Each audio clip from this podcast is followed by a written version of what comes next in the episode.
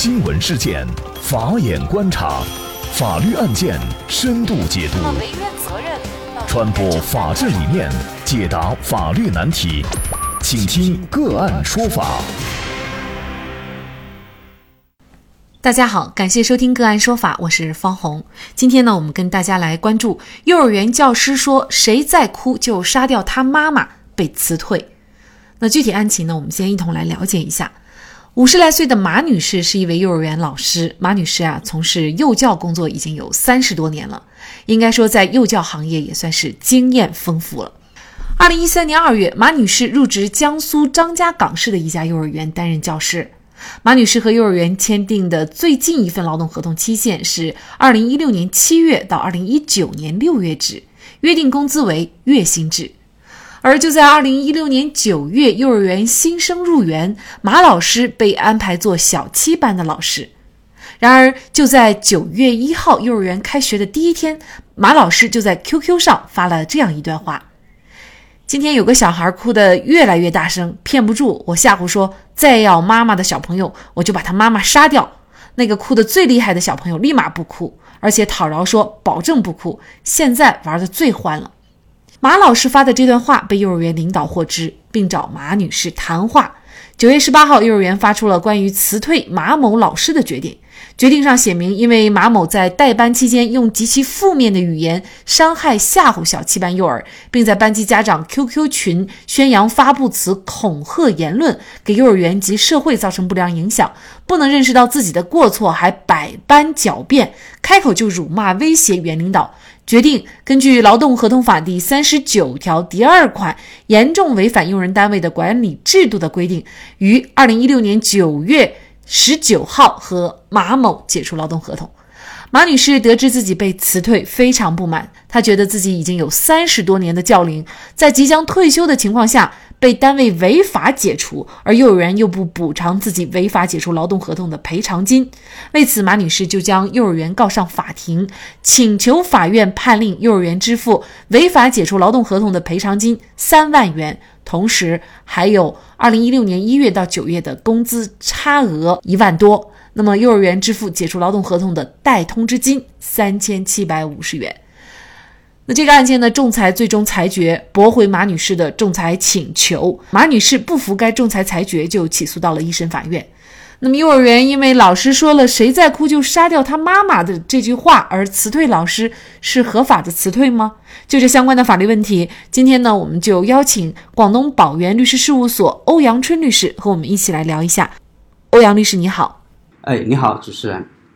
嗯，非常感谢欧阳律师。我们大家呢在谈论幼儿园辞退马老师的这种做法合不合法之前呢，我们还是先弄清一个问题啊，就是用人单位在什么情况下可以依法辞退劳动者，同时呢又不需要支付解除劳动合同的补偿金。关于这一个问题呢，我们国家是有明确的法律规定的，就是用人单位啊，单方需要按法律规定的情形来辞退员工，然后员工被辞退后啊，用人单位是否需要支付这个解除劳动合同补偿金，它是需要根据不同情形来决定的。根据我国劳动合同法的规定啊，用人单位辞退员工主要有以下四种情形。而第一种情形呢，就是双方协商解除劳动合同，但是协商解除劳动合同又分为由劳动者先提出协商和由用人单位先提出协商两种。那么由劳动者先提出协商解除劳动合同的呢，用人单位就可以不用支付经济补偿金；但是由用人单位先提出协商解除劳动的合同的，用人单位需要。向劳动者支付经济补偿金。那么第二种辞退的情形啊，就是劳动者有法定的过错，用人单位可以单方解除劳动合同。根据《劳动合同法》第三十九条的规定，劳动者有下列情形之一的，用人单位可以解除劳动合同：一，在试用期被证明不符合录用条件的；二。严重违反单位的规章制度的；三、严重失职、徇私舞弊，给用人单位造成重大损害的；四、劳动者同时与其他用人单位建立劳动关系，对完成本单位的工作任务造成严重影响，或者经用人单位提出拒不改正的。五、因以欺诈、胁迫的手段或趁人之危，使用人单位违背真实意思的情况下签订或者变更劳动合同，而致使劳动合同无效的。第六，就是被依法追究刑事责任的。就以上就是均为劳动者存在法定的过错的情形。那么这种情况下，用人单位在有相应证据证明劳动者具有这些法定过错的事实的基础上，依照法定的程序通知到劳动者，从而用人单位可以单方解除劳动合同。那这种情况，用人单位是不需要向劳动者支付经济补偿金的。那么第三种就是提前一个月通知劳动者，或者额外支付一个月工资来解除劳动合同。就与下列情况之一的，用人单位提前三十日以书面形式通知劳动者本人，或者额外支付劳动者一个月工资后，可以解除劳动合同。第一，劳动者患病或者非因工负伤。在规定的医医疗期满之后，不能从事原工作，也不能从事由用人单位另行安排的工作的。第二，劳动者不能胜任工作，经过培训或者调整工作岗位仍不能胜任工作的。第三，劳动合同订立时所依据的客观情况发生重大变化，致使劳动合同无法履行，经用人单位与劳动者协商未能就变更劳动合同。内容达成协议的以上三种情形，用人单位就是需要按照法律规定的程序，提前向劳动者本人送达书面的解除劳动合同通知书。那么三十天满之后，劳动合同就解除。或者，假如说用人单位不提前通知，向劳动者本人支付一个月的工资，并当时通知劳动者，那么也可以解除劳动合同。那这两种途径都是不需要取得劳动者的同意，但是用人单位需要向劳动者支付经济补偿金。那么第四种解除情形就是裁员，经济性裁员，用人单位依照法定程序通知劳动者，从而单方解除劳动合同，不需要取得劳动者的同意，但是。这种经济性裁员需要向劳动者支付经济补偿金。用人单位单方辞退员工的上述四种情形，必须要经过法定的程序，未经法定的程序也属于违法解雇。对此，《劳动合同法》第四十八条有规定：用人单位违反本法规定解除或终止劳动合同的。劳动者可以要求继续履行劳动合同，当劳动者不要求继续履行劳动合同的，那么用人单位应当支付赔偿金。当然，支付了赔偿金就不需要再支付经济补偿金了。呃，应该说，欧阳律师对这个单位在什么情况下可以依法辞退劳动者啊，把法律的相关的条文呢，已经是介绍的非常清楚了。但是呢，这些情况呢，相对来说比较多，有的时候可能大家也觉得程序上也比较复杂。那么，如果您一时记不住，也欢迎大家关注我们“个案说法”的微信公众号来关注这期节目。那么，就本案而言，幼儿园呢是依据幼儿园的入职离职管理细则当中描述的严。重违纪行为对马女士进行辞退，但是马女士认为呢，幼儿园并不能够证明自己存在违反入职离职管理细则当中描述的严重违纪行为。同时呢，她也对自己说了那样的话予以否认。那么，怎么来看马女士的这个辩解？幼儿园据此来辞退马女士又是否合法呢？对于马女士的辩解，呃，幼儿园最好的应对方式啊，就是用证据来说话。就根据本案的判决书显示啊，幼儿园已经取得了 QQ 和微信聊天记录作为证据，同时呢，在仲裁阶段，马女士也对 QQ 号以及其所发表的不良言论予以认可。那么本案到了法院，是基本上能够充分证明马女士具有。吓唬幼儿，谁在哭就把他妈妈杀掉的这种言行的事实。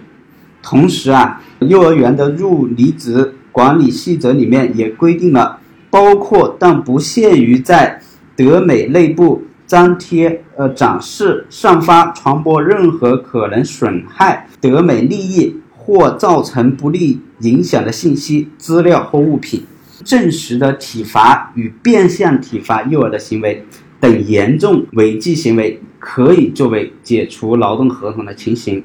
并且啊，这个入离职管理细则啊已经告知了马女士，因为马女士在入职的时候有签收，同时啊，幼儿园已经作为这个培训资料给他们做了培训，同时啊，结合劳动合同法的规定啊，幼儿园辞退马女士履行了一定的法律程序，幼儿园的辞退行为应当属于合法辞退，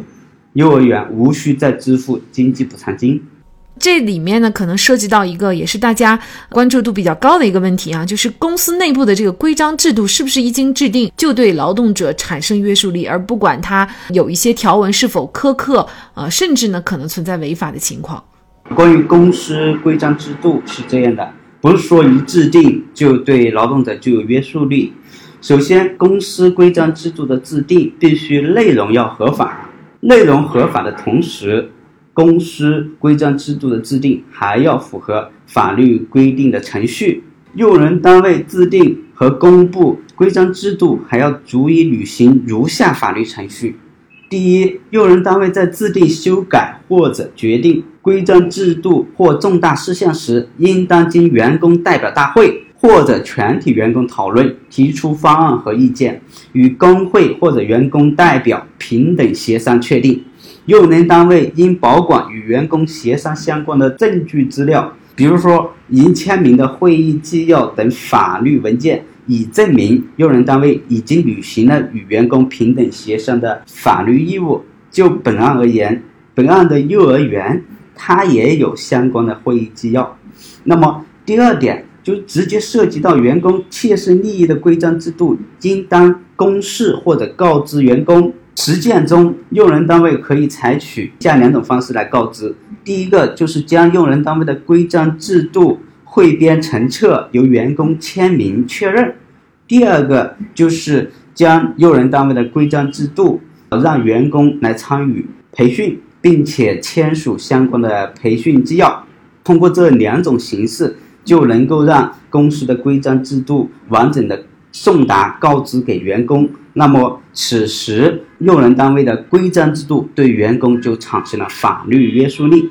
那我们就来看一下这个案件一审法院的判决。一审法院判决呢，张家港市这一所幼儿园呢，涉事幼儿园应该支付马某将近九千块钱的工资差额啊。不是违法解除劳动合同的赔偿金，是工资差额。然后呢，驳回了马某的其他诉讼请求。那么马某呢，也是不服，继续呢是上诉。那么二审法院最终也是驳回了马女士的诉讼请求，维持原判。这是法院的呃一个最终的终审判决，您怎么看？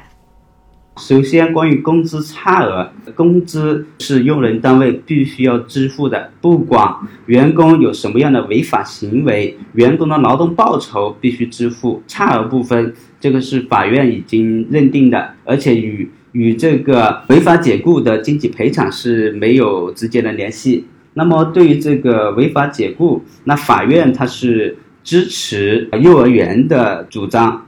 本案判决认定的事实比较清楚，适用的法律正确，那么它能够较好的维护了幼儿的合法权益。同时啊，这个法院的判决打击了马女士这种严重违背职业道德的不良言行，对教育工作者起到了警示和教育的作用，能够促进社会的公平和正义。我们可以设想，如果。马女士，她的这个语言没有在 QQ 群发出来的话，那么我们难以想象，就是她类似的语言，呃，可能还会伤害到更多的小朋友，而她自己却不自知，她仍然可能觉得自己这样的一种做法还是呃值得大家效仿的，很奏效的，这个就很可怕了。所以，这个幼儿教师的素质考核呢，确实是任重道远。那么在这里呢，也再一次感谢。广东宝源律师事务所欧阳春律师，那么大家如果想获得我们节目的图文资料，欢迎您关注“个案说法”的微信公众号，在历史消息当中就可以找到这期节目的全部图文资料。那么大家在生活工作当中遇到一些法律问题呢，也欢迎大家向我们进行咨询。您可以添加幺五九七四八二七四六七这部手机号码的微信号，就可以找到我们，他们都非常的资深、专业和负责任。感谢您的收听，我们下期节目再见。